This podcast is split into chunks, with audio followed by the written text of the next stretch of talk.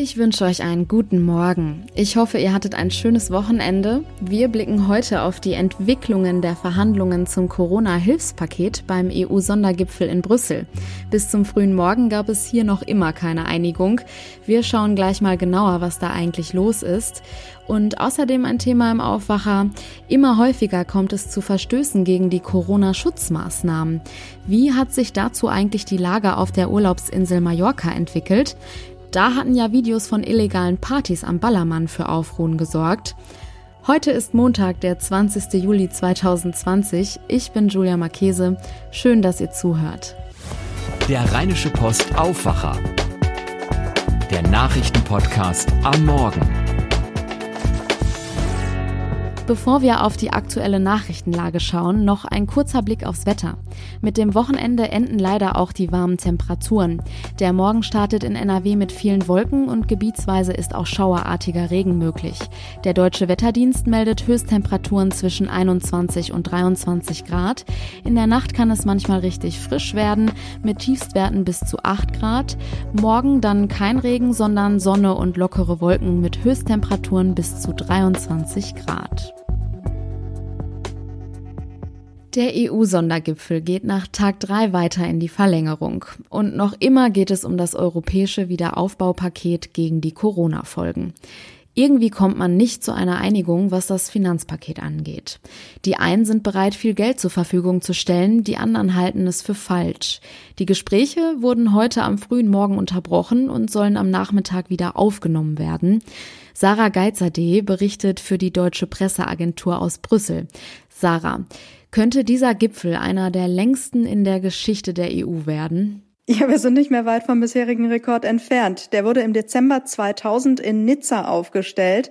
Damals haben die Staats- und Regierungschefs einen neuen EU-Vertrag ausgehandelt und das gelang erst am frühen Morgen von Tag 5. Im Juli 2020 hier in Brüssel sind wir jetzt schon bei Tag 4 immerhin.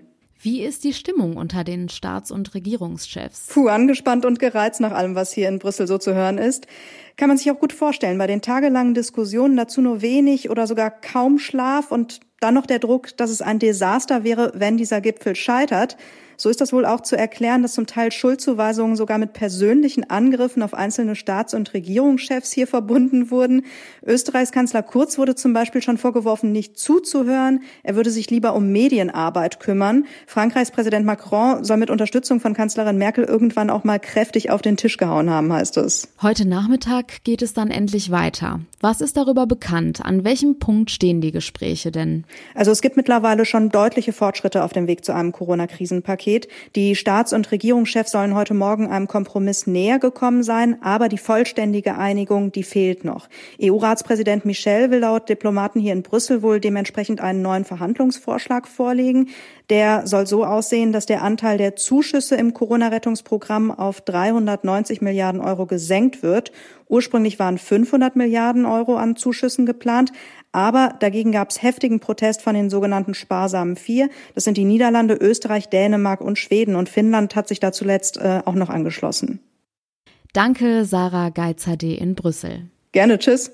Immer häufiger kommt es mittlerweile zu Verstößen der Corona-Schutzverordnungen. Trotz der aktuellen Situation sind Menschenansammlungen und Partys irgendwie keine Seltenheit mehr.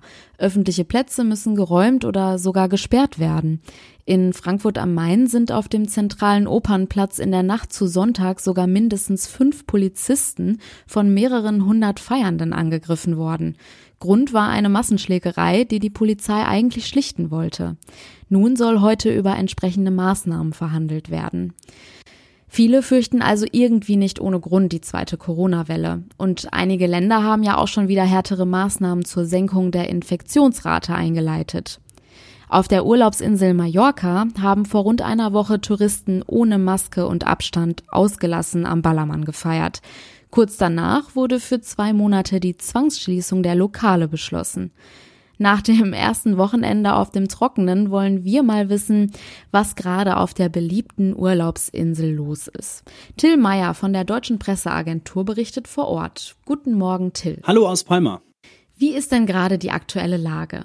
Es war sehr ruhig, aber das ist es seit Corona immer. Es gibt momentan wirklich keine Partys und die gab es auch vorher nicht. Ich muss das mal klarstellen. Am Ballermann, also an der Playa de Palma, ist nichts los, wie schon das ganze Jahr. Natürlich gab es da diese Videoaufnahmen vom vorletzten Wochenende und natürlich haben sich die Leute da falsch verhalten, aber wir reden hier vielleicht von 100 Leuten, die die Sicherheitsabstände nicht eingehalten haben. Und ich will das auch gar nicht in Schutz nehmen, aber das kommt in den Straßen am Ballermann oder beim englischen Pendant in Magaluf genauso vor wie an anderen Stellen auf der Insel oder auch in Deutschland.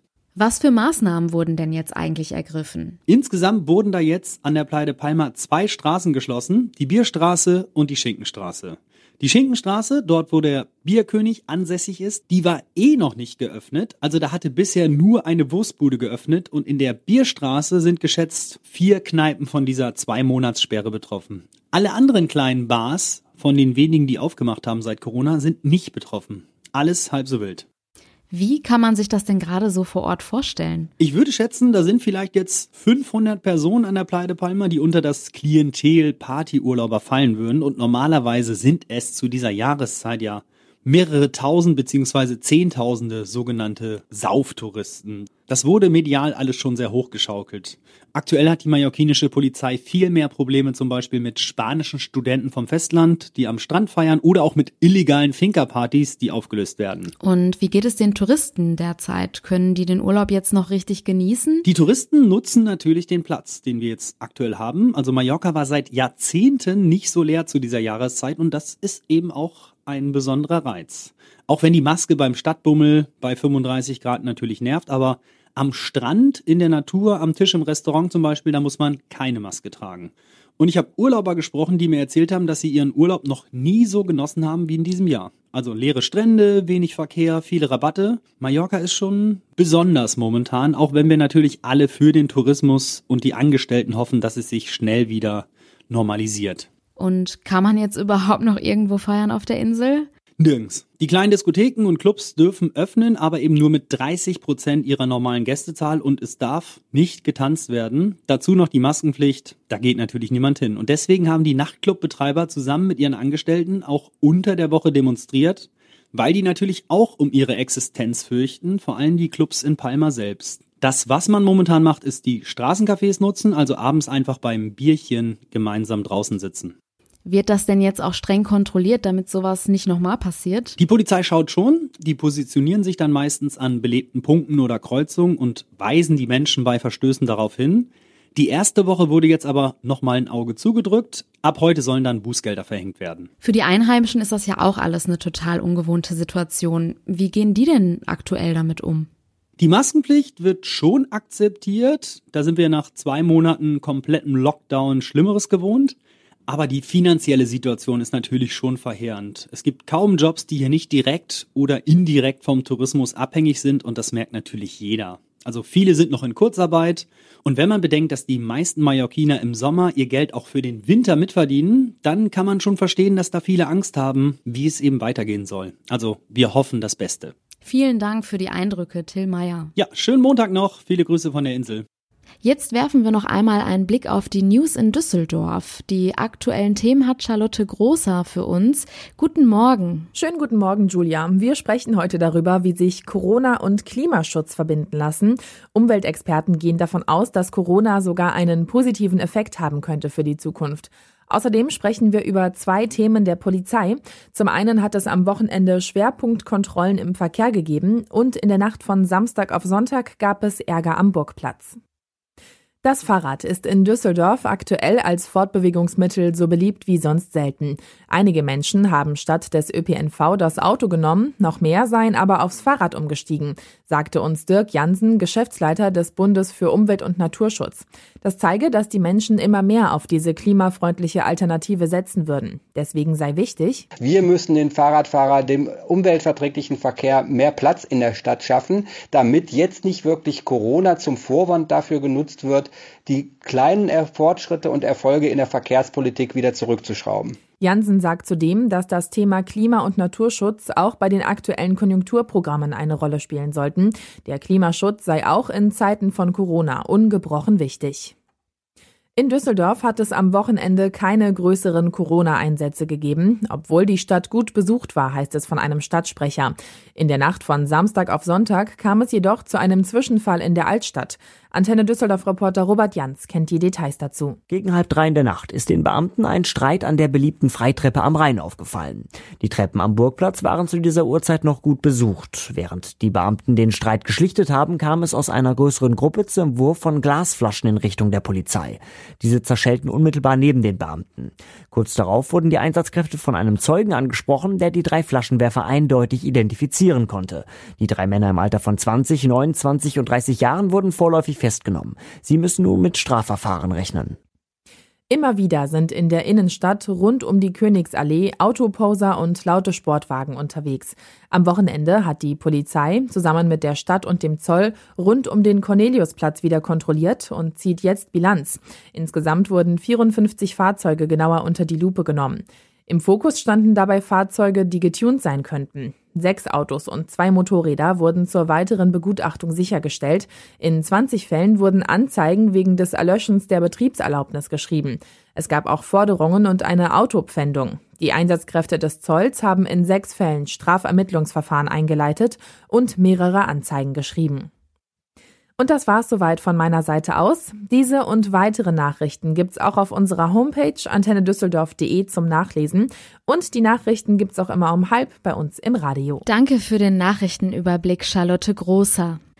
Und jetzt noch kurz einen kleinen Überblick über Themen, die heute wichtig werden. Nach einem Corona-Ausbruch in einem Schlachtbetrieb im niedersächsischen Lohne läuft der Betrieb vorerst weiter.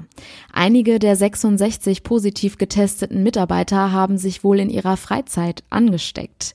Das Hygienekonzept des Betriebs sei gut, künftig sollen die Mitarbeiter verstärkt getestet werden. In Hamburg wird der Stutthof-Prozess fortgesetzt. Angeklagt ist ein ehemaliger SS-Wachmann.